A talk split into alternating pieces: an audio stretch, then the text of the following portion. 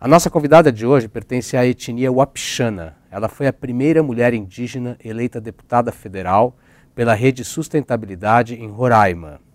É formada em Direito pela Universidade Federal de Roraima e tem mestrado pela Universidade do Arizona, nos Estados Unidos. Vamos conversar agora com Joênia Wapixana. Eu sou Otávio Dias, editor de conteúdo da Fundação Fernando Henrique Cardoso. Vamos falar de democracia, um podcast da Fundação Fernando Henrique Cardoso para discutir os desafios da democracia em um mundo em profunda transformação. Deputada, para começar a nossa conversa, você pode falar um pouco sobre a etnia Wapixana? Quais são as origens? Os Wapixana eles vivem no estado de Roraima e parte também no, na Guiana inglesa, que é fronteira do Brasil. Nós somos cerca de 7 mil abitianas. O povo abitiano, eu costumo dizer que são povos que moram, pelo menos moraram antes da chegada da colonização, na beira dos rios. Então tem um vasto conhecimento tradicional, é conhecido muito pela sua é, valorização nos conhecimentos tradicionais e manejo, medicina tradicional. E os Wapitiana é, são um dos dez povos de Roraima é, vive no lavrado e vive também parte da floresta. Algumas terras indígenas ainda estão em regularização e, e outros vivem em conjunto com outros povos também. O povo indígena Wapitiana, ele tem ah, algumas características pró próprias também. O tronco da língua é aruac, por isso que a língua é Wapitiana, mas o tronco é aruac. Eu gostaria que você falasse um pouco sobre sua experiência anterior, sua formação, sua profissão minha família é totalmente optiana, né? Meu pai, minha mãe. Meu pai tem uma origem na Raposa Serra do Sol. O pai dele é daquela região, da região das Serras, onde ficou amplamente conhecido nacionalmente por conta da disputa da terra e até chegar no Supremo. Então, eu já tinha um, um background, digamos assim, bem forte. Mas eu sou de uma comunidade indígena que chama Truaru. Truaru da Cabeceira, que é uma das comunidades próximas a Boa Vista também, porque a minha mãe casou com meu pai, que é de outra região, os dois são apixana, e vieram constituir família. A minha mãe, ela teve uma questão muito é, forte, que é enxergar a educação como uma porta para a cidadania. Eu, eu, digo isso porque eu sei, porque naquela época talvez ela não soubesse, mas ela investiu na educação. Então a gente teve que mudar para Boa Vista. Então, daí a minha acessibilidade na escola, eu tive a oportunidade de ir para a universidade. Eu me formei, eu tinha 22 anos, então fui considerada a primeira advogada indígena do Brasil. Então, desde os 24, eu atuo como advogada e peguei as causas mais bombásticas de Roraima. Então, assim, já advogando para as comunidades indígenas defendendo a marcação de terras. Não só a Raposa do Sol, que ficou nacionalmente, internacionalmente famosa, mas outras terras pequenas também que eu atuei então, desde os 24 anos, eu atuo dentro da organização indígena, que era o Conselho Indígena de Roraima, uma organização pioneira no Brasil. Ela já tem quase 50 anos de existência, então é uma organização forte. Eu digo sempre que é uma universidade, uma segunda universidade na minha vida. Me formei na UFRR, Universidade Federal de Roraima. Sempre estudei em escola pública desde o meu primeiro, segundo, terceiro, quarto ano. E depois que a gente ganhou a causa no Supremo, eu fui a primeira advogada indígena a fazer uma sustentação oral também no Supremo abrindo, quebrando todas as regras do Supremo. Cheguei a, a fazer o meu, minha entrada como é, com a própria língua aptiana, dizendo que era uma questão essencial. Então, enquanto outros falavam inglês, alemão, russo, citando, eu entrei com a aptiana, por que não? A língua brasileira real. E aí eu fiz mestrado também, depois as lideranças, ok, pode descansar um pouquinho. Então aproveitei para me qualificar melhor. Então já tinha uma atuação na área do direito internacional, então, foi a primeira organização indígena que também levou para a Comissão Interamericana uma denúncia contra o Estado brasileiro, porque estava demorando a demarcação. E nós fizemos história com isso, até hoje caça na comissão, mas eu agia muito também é, utilizando os instrumentos internacionais. E eu fui fazer meu mestrado nisso, em Direito Internacional, então me formei. Eu tenho mestrado na Universidade do Arizona, que era uma questão específica aos povos indígenas. E depois que voltei do mestrado, comecei a acompanhar também o trabalho interno, da, a leis internas das comunidades. Então, minha atuação profissional sempre foi nesse lado do direito constitucional, o direito civil relacionado às terras, um pouco dos direitos internacionais. Como foi sua chegada ao Congresso? Quais são os desafios para participar da política partidária E como fazer esse elo entre a cultura e a tradição indígenas e o parlamento? A minha entrada na política foi um pouco diferente do que a maioria das pessoas conhecem. Eu, há dois anos atrás, nem sequer filiada a um partido político era. Isso foi uma deliberação e decisão de uma assembleia indígena coletiva, onde diversos povos e comunidades indígenas, líderes indígenas, se reuniram há dois anos atrás e analisaram a situação política dos povos indígenas e viram quanto nós não temos ainda acesso aos direitos sociais, político e, pelo contrário, há muitas proposições negativas somente para retalhar o direito, para saquear as terras indígenas, cada vez mais aumentando a violência, conflito, disputa pela terra e a discriminação. Então, depois dessa análise conjuntura, as lideranças indígenas resolveram indicar é, lideranças, né, maioria pessoas que têm já um trabalho de compromisso e realizado, para concorrer às eleições de 2018. Então, eu fui indicada pelas 11 regiões e organizações indígenas, uma decisão unânime, para concorrer a deputada federal. Depois dessa decisão coletiva, que me consultaram se eu iria ou não, eu aceitei esse desafio. E aí fui escolher um partido político. Então, eu fui analisar esse partido político de acordo com meus, eh, digamos assim, os meus ideais, meus princípios. E aí eu escolhi a rede de sustentabilidade porque eu via um pouco no foco relacionado ao meio ambiente, que é uma das minhas bandeiras também, das mulheres indígenas, dos direitos coletivos e a questão da diversidade cultural. Então, peguei um pouco desses princípios e também é, coloquei isso como um dos meus princípios também na política. Foi um pouco dessa uma escolha que não foi minha, mas das comunidades indígenas. Então, eu estou aqui como deputada federal, por uma deliberação de assembleia, com respaldo de uma assembleia. E aí eu estou é, cumprindo um mandato coletivo, que eu sempre tenho falado, que é uma forma diferente. Enquanto os outros chegam e querem ser o candidato, querem ser o deputado, a partir desse primeiro momento eu fui a, a escolhida, uma das escolhidas. Né? Você mantém contato com as comunidades que a elegeram? Como este mandato coletivo se organiza na prática? Eu falo mandato coletivo porque veio de uma coletividade e não do exercício, mas o exercício ele sempre vai, desde a decisão para eu concorrer à tomada, que foi uma decisão coletiva, também das propostas que foram levantadas durante a campanha, essa questão de demarcação das terras, é, a proteção do meio ambiente, das terras indígenas, é, o exercício dos direitos sociais, a minha bandeira de mulheres indígenas e juventude, um pouco foi focado no que eu ouvi pela coletividade. Então, eu não vim com uma proposta como geralmente os candidatos vêm deferindo pontos, mas foi construída durante a campanha, pré-campanha, e eu tirei essa conclusão. Então, o mandato coletivo veio um pouco do resultado dessa ação coletiva. E agora, depois que eu assumi, lógico, toda a comunidade me acompanha, né? Eu tenho feito um conselho de mandato, que é justamente para que as lideranças indígenas, não somente do meu estado, mas é, do país todo, porque como eu assumi, eu vim com uma bandeira muito forte e também pelas lideranças que já me conheciam o meu trabalho. Então, hoje eles falam que não é só a Joênia Wapixana, é a Joênia Macuxia, Nomami Guarani, Caiová, Caigangue, porque existe uma necessidade dos povos indígenas terem uma representação no Congresso. Por isso que é coletivo, porque eu estou defendendo a coletividade. E, por outro lado, também não é só no estado de Roraima, é o Brasil todo que diz que tem uma deputada indígena e daí vem uma representação são coletiva. É, e esse conselho de mandato é formado por várias lideranças indígenas. Então, eu deixo aberto, inclusive, para não indígenas também, porque eu estou ali numa função pública. Eu acredito que deveria ser assim os políticos, receberem os conselhos de pessoas que estão na sociedade civil, que estão na base, e não o contrário, demandar e defender suas ideias individuais, mas aceitar as ideias e os, o, as demandas coletivas. Então, por isso que eu chamo mandato coletivo, porque é aberto à participação. Apesar da diversidade, os povos indígenas têm uma agenda comum. Quais são os pontos principais dessa agenda? O ponto central do direito é a terra. Isso é o direito mais comum que tem essa demanda por todas as regiões do país. Segundo, a proteção dessa terra e do meio ambiente e seus recursos naturais.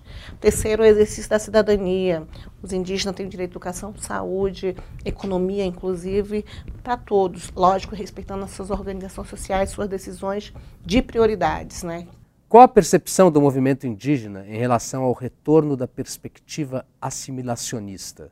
Quais os riscos que essa política traz para os indígenas? É retorno de um processo de colonização que ainda não tinha acabado, mas hoje está fortemente visível e sem nenhum sentimento de banalização. Eu diria não somente para os povos indígenas, mas para toda a sociedade brasileira que está vendo que o, conservadorismo, digamos assim, está voltando à tona sem nenhuma, sem nenhuma vergonha de ser mostrado. Qual sua avaliação sobre o avanço dos direitos indígenas após a Constituição de 1988? Nós tivemos bastante avanço, principalmente em termos do reconhecimento de direitos coletivos na nossa Constituição Federal de 88. Nós tivemos reconhecimento de direitos originários sobre as terras que tradicionalmente ocupa. Nós tivemos a definição de terras indígenas, que não é somente a moradia, mas para utilizar atividades é, relacionadas à economia, a espiritualidade, a cultura, a preservação do meio ambiente, critérios que ainda não tinham sido incorporados em nossa legislação. E, por outro lado, também acabou com a tutela.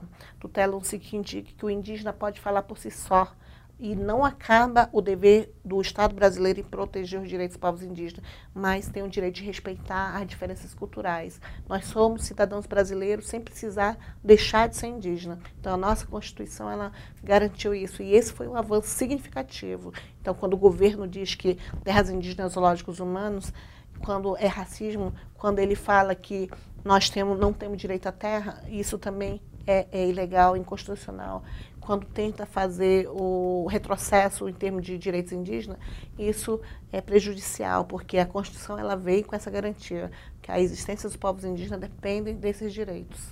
Ainda sobre os caminhos da política indigenista atual, como a senhora vê a questão da FUNAI, as políticas de saúde e educação nas comunidades indígenas? FUNAI ela teve todo um arcabouço jurídico de avanço em termos de legislação.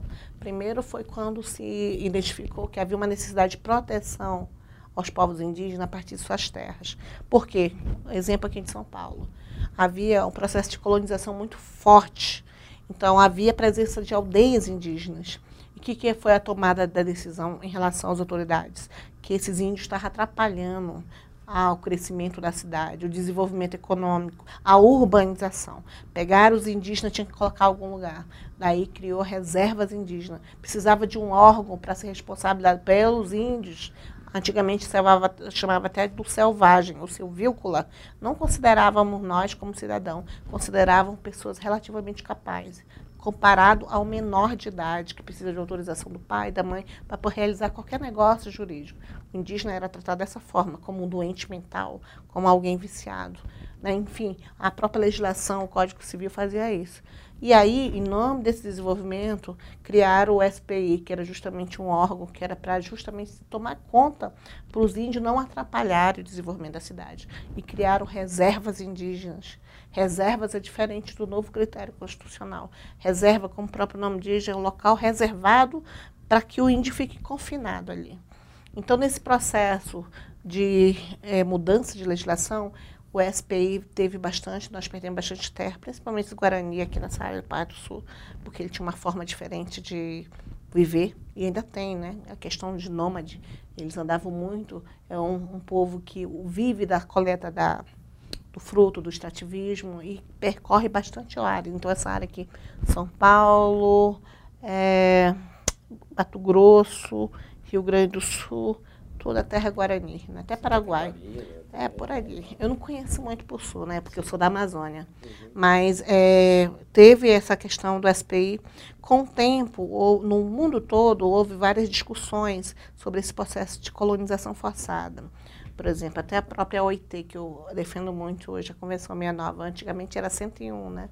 E o Brasil também envolvido nessas discussões de direitos humanos, com a Guerra Mundial, também em 1940, também foi analisada a situação dos povos indígenas e percebeu que a questão do tratamento dos povos indígenas estava prejudicando esse pensamento assimilacionista, integracionista, esse, esse pensamento que eu posso considerar militar também, de um só povo, uma só nação, onde dizia todo mundo é igual, ninguém tem diferença, fez com que os povos indígenas perdessem muito sua cultura. Para te ter uma ideia, na época que os historiadores falam, cerca de 5 milhões, eu nem sei se são 5 milhões, pode ser até mais, Mas é uma base que se fala, e hoje o censo, o último censo de 2010, aponta quase um milhão. Cadê os 4 milhões? Foram mortos, foram extintos. De mil povos, hoje restam só 305. Isso é listado pela FUNAI pelo IBGE. E o número de línguas faladas, 234. Antigamente era 188. Resgataram algumas agora. Mas para te ver o impacto que teve. Então, relacionado a esse tipo de análise de impacto, teve que mudar também a política indigenista. A legislação parou para pensar. Nós não podemos continuar nisso, porque os índios estão perdendo as suas terras, não é mais reserva, nós queremos terra terras indígenas, que é mais coletivo com essas definições de hoje. E nós queremos órgãos que não trabalham nessa perspectiva assimilacionista, de integrar o índio à sociedade, dizer que o índio qualquer dia vai virar branco, porque eu posso passar 10 anos na Alemanha, eu nunca vou virar alemã, você também não. A não ser que se naturalize, mas você vai continuar brasileiro. Né? Mas isso, o fato de a gente falar português, de ter inserido costumes dos brancos, digamos assim, ah, você já veste roupa, já sabe usar um celular, já fala, já vai para a escola, já não, não, não é mais selvagem. Então, essa perspectiva que se tinha não deu certo, porque dizia que até do ano 2000 nós não iríamos existir, que ia ser só um povo, uma só nação. Então, a Constituição, ela deu um verdadeiro reconhecimento a nós, acabando com esse pensamento assimilacionista. E aí veio também o pensamento da FUNAI. A FUNAI não veio com esse pensamento também de integrar o índio à sociedade, mas proteger essa cultura, proteger a forma que os povos indígenas se organizam, o pensamento, os valores, conhecimentos tradicionais, as terras. E isso tem impacto econômico também. Então, assim, teve uma perspectiva muito grande, um avanço quando chegou a Constituição de 88. Aí veio a educação indígena. Por quê? Porque a educação indígena tinha que ser adequada aos povos indígenas, tinha que resguardar essas línguas faladas. Hoje nós temos ensino bilíngue, hoje nós temos o direito de ter um calendário próprio, hoje nós temos um processo pedagógico diferenciado. Hoje as escolas indígenas são reconhecidas, não igual ao meu tempo, que minha mãe teve que ir para a capital de Roraima para poder me colocar na escola, porque não tinha escola. Hoje tem o reconhecimento das escolas indígenas, com professores indígenas, com professor de língua materna e respeitado até as merendas, porque levavam sardinha e macarrão. E hoje já pode escolher uma caixeira, tapioca e alguma coisa. Então, esses direitos vieram com a Constituição. Hoje nós temos concurso público diferenciado para professores. Lógico, nem todos os estados, mas no meu estado tem. Por quê? Porque a gente briga. A nossa Constituição garantiu isso. Da mesma forma, a saúde. A saúde, nós temos esse direito de ter um tratamento diferenciado, políticas públicas específicas, recurso necessariamente específico. Porque quando você vai atender o Yanomami, você vai gastar com hora voo. Porque não é diferente você acessar um posto de saúde aqui em São Paulo. Você vai ter, se você for colocar um, um médico, um enfermeiro para ir na Yanomami, você vai ter que ter só de avião. Porque se ele for a terra passar os três meses andando na floresta. Né? Então, mais cinco horas de barco. Mesmo assim, tem uma diversidade diferente. Então, tem que ter recursos específicos também. Aí vem o, o vários tipos de especificidade, a questão econômica também, a questão eh, da cidadania, da escolha, né? Por exemplo, a questão de você votar ou não votar. O indígena tem di direito a escolher, né? Se vai querer participar dessa vida política ou não. Mas se ele escolher, ele vai ter o mesmo dever que qualquer um brasileiro né? Porque a gente sempre estabelece, você opta, você quer votar, vota. A partir do momento que você tira o tiro de eleitor, você tem obrigações também, mas também você tem direito de não votar. Essa é uma lei dos brancos, né, digamos assim, que você ainda está, é, digamos, conhecendo. Tem muitos povos que nem falam português. Na Amazônia é assim. Tem muitos povos, por exemplo, que estão em estado de isolamento voluntário. A gente chama grupos de índios isolados. Só na Amazônia são mais de 50 grupos. Só em Roraima, no meu estado, tem. Então, assim, que não teve contato ainda. Então, a gente tem uma riqueza que ninguém nem conhece. E aí eu tirei esse um pouco dos avanços, porque essa Constituição, ela rompeu com esse paradigma que é necessário colonizar o indígena à força, esse assimilacionismo, essa ideia de integrar o índio à sociedade brasileira, integrar de outra forma, não, não menosprezando a cultura indígena, porque ela tem uma riqueza, não menosprezando a identidade dos povos indígenas, porque eles também são cidadão brasileiro, fazem parte, mas incluindo no acesso aos direitos sociais, que é comum para todos. Né? Então, assim, eu acho que ela, é uma, realmente, eu admiro bastante o avanço que teve na Constituição que é vigente agora. Por isso que eu luto para não mudar isso. Como a agenda indígena se relaciona com a agenda ambiental, em especial em relação à preservação, mas também em relação ao desenvolvimento da Amazônia? Eu sempre tenho dito que não tem como separar isso da nossa luta. Ah, eu, quando vai falar a defesa da terra, é a defesa ambiental. A gente não separa meio ambiente de terra e nem de ser humano, nem de ser vivo.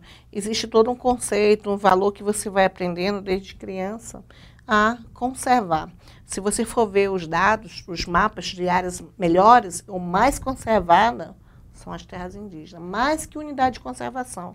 O fato de ter a presença indígena ali ela inibe a entrada mais do que a Azul que não tem ninguém, mas o conhecimento indígena eles ensina que a gente pode usar, mas respeitar o meio ambiente, tanto na utilização relacionada aos extrativismos, a coleta, a pesca, a caça, se tem todas regras indígenas que não pode acabar, depredar. Então, por isso que os povos indígenas têm uma forma de pensar que conservam o meio ambiente. Usa, com respeito e deixa que recupere. Então, essa forma aí, esse manejo tradicional, é que faz que os povos indígenas tenham é, digamos assim, consciência do que está passando. Da mesma forma, a proteção dos mananciais de água, a gente não tem costume de fazer é, desmatamento em torno das matas ciliares, tem todo o cuidado com a geração futura, porque aquela terra ali, ela serve para mim, mas também vai servir para os meus netos, para os meus bisnetos. Tem aquela concepção do futuro, que você está aqui só por um tempo, e é sua obrigação cuidar desse espaço. E esse espaço é a nossa terra, esse espaço é o meio ambiente. Por isso que se tem tanto respeito com a floresta, né? Quando se queima uma árvore, está se queimando uma vida. A visão que você tem, aquela água não vai servir só para você, vai servir para os animais, vai servir para a planta, vai servir para quem está longe da nossa terra. Se tem proteção na Amazônia, vai servir para quem mora em São Paulo também. Se vocês estão recebendo uma, um ar de qualidade, é graças à conservação daquele meio ambiente. Agora, se vocês estão recebendo muita carga, a nuvem negra que chegou aqui em São Paulo, é também é, graças ao descuidado, o desmatamento, as queimadas que se teve lá.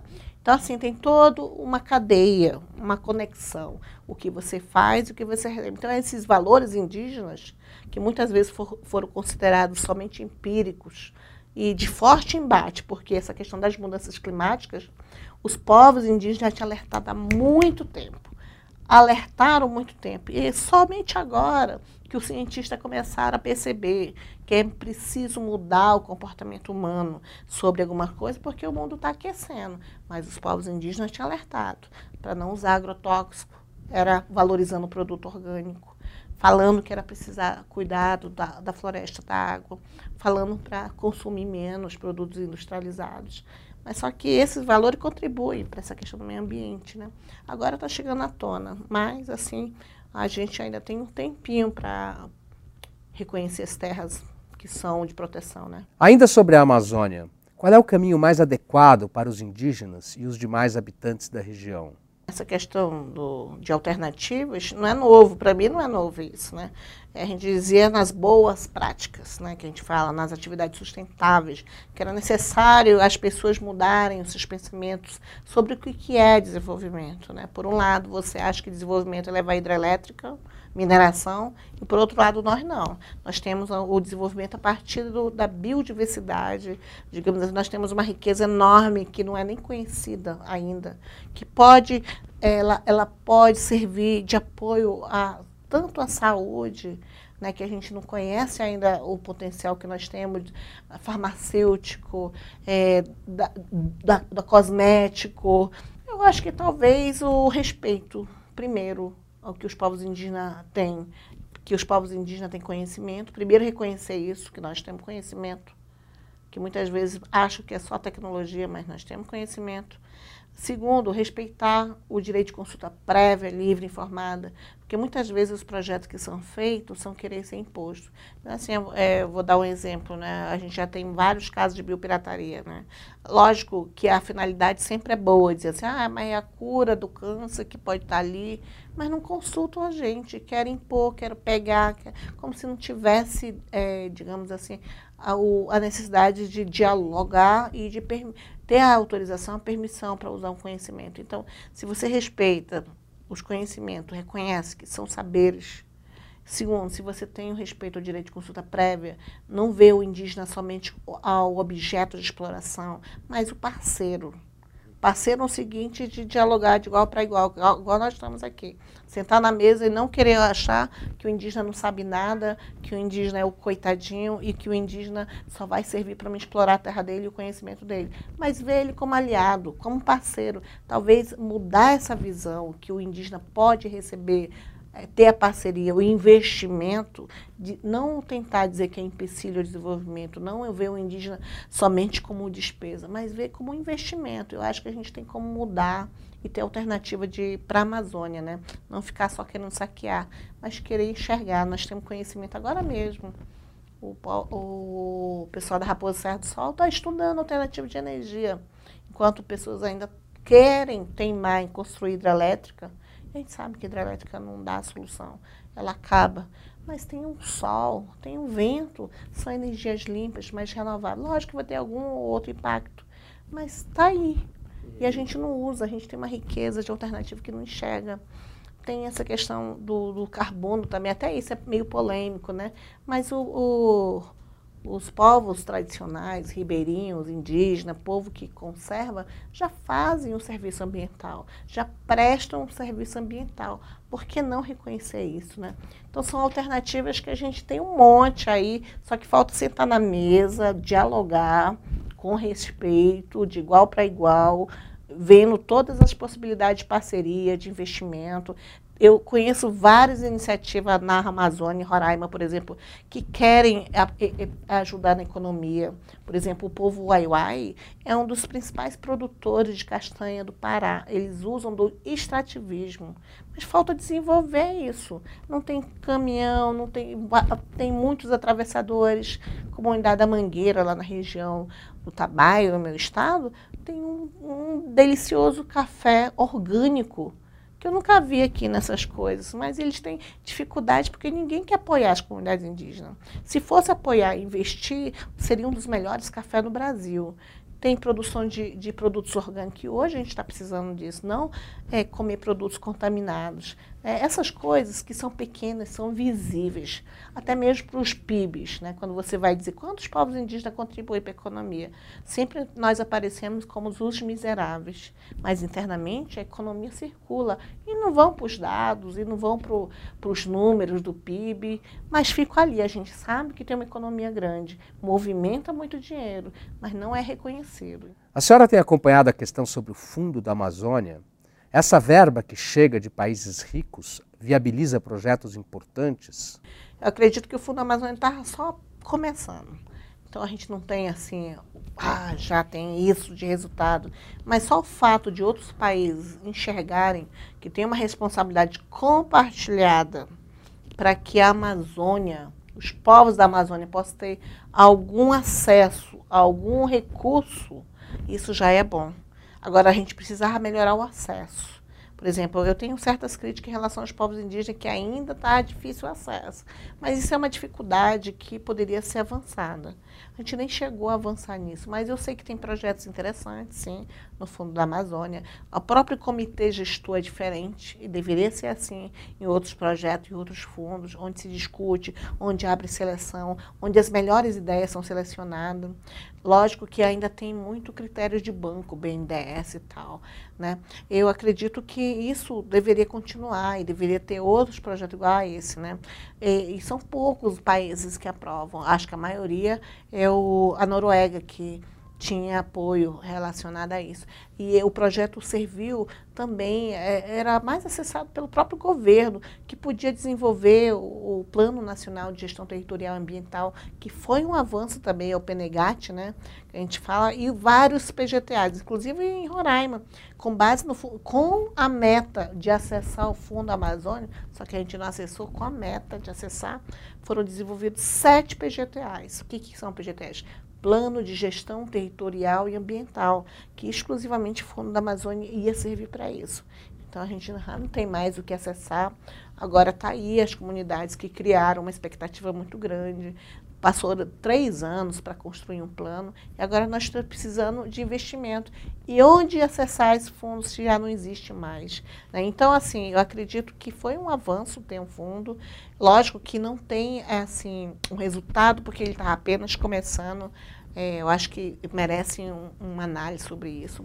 Desenvolveu em outras áreas, eu sei que tem o fundo Caiapó, né, que veio por esse fundo amazônico, tem outros fundos que era através de consórcios, né, onde várias, mas as organizações indígenas ainda queriam ter a possibilidade de ter um fundo somente para indígenas. Voltando agora para o início da nossa conversa, a ideia é ter mais líderes indígenas na política? Eu espero que sim, né? Eu espero que esse o meu exemplo, né, que Roraima a, abraçou como um desafio, seja também considerado em outros estados, né?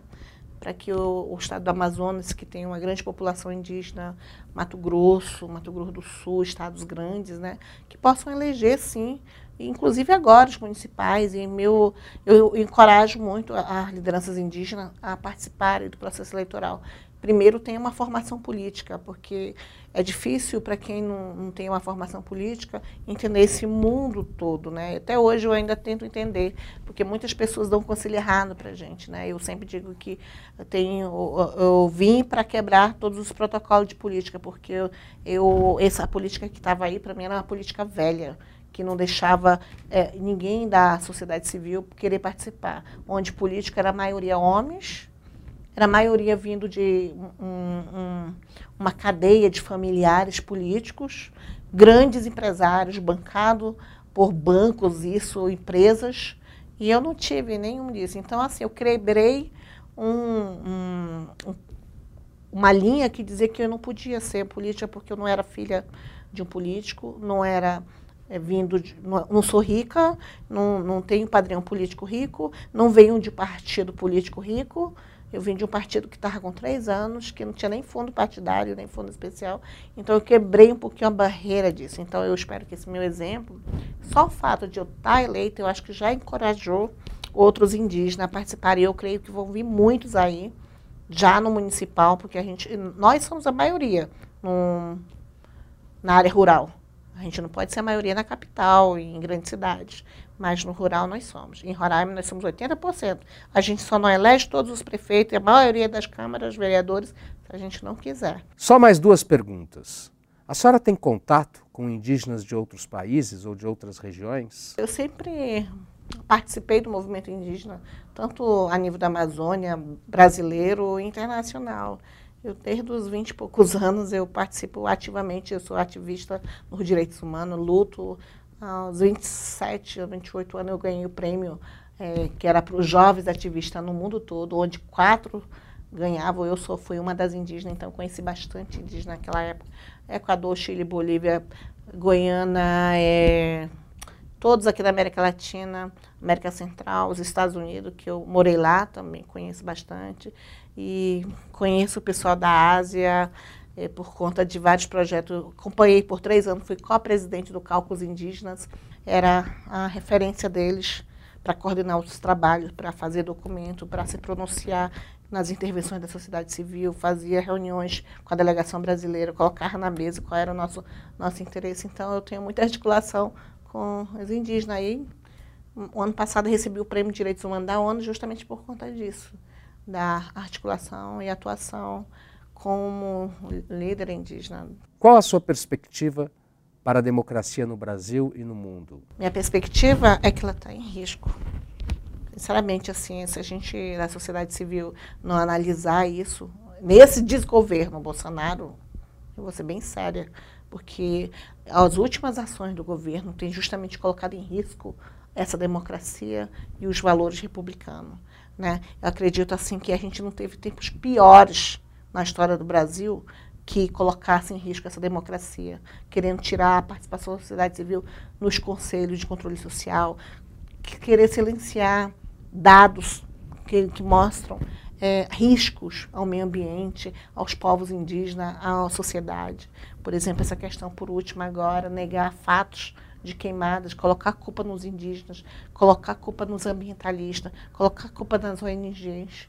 Então, essa participação, essa democracia que a gente tanto avançou no Brasil, e eu sempre argumentava, o Brasil é um país de, é, de direito, de, demo, de democracia e de direito, democrática e de direito. Nós tivemos direitos muito importantes na nossa Constituição mas existe uma forte pressão para que essa democracia seja silenciada. Muito obrigado pela entrevista, deputada Joênia Pichana, e sucesso no seu mandato.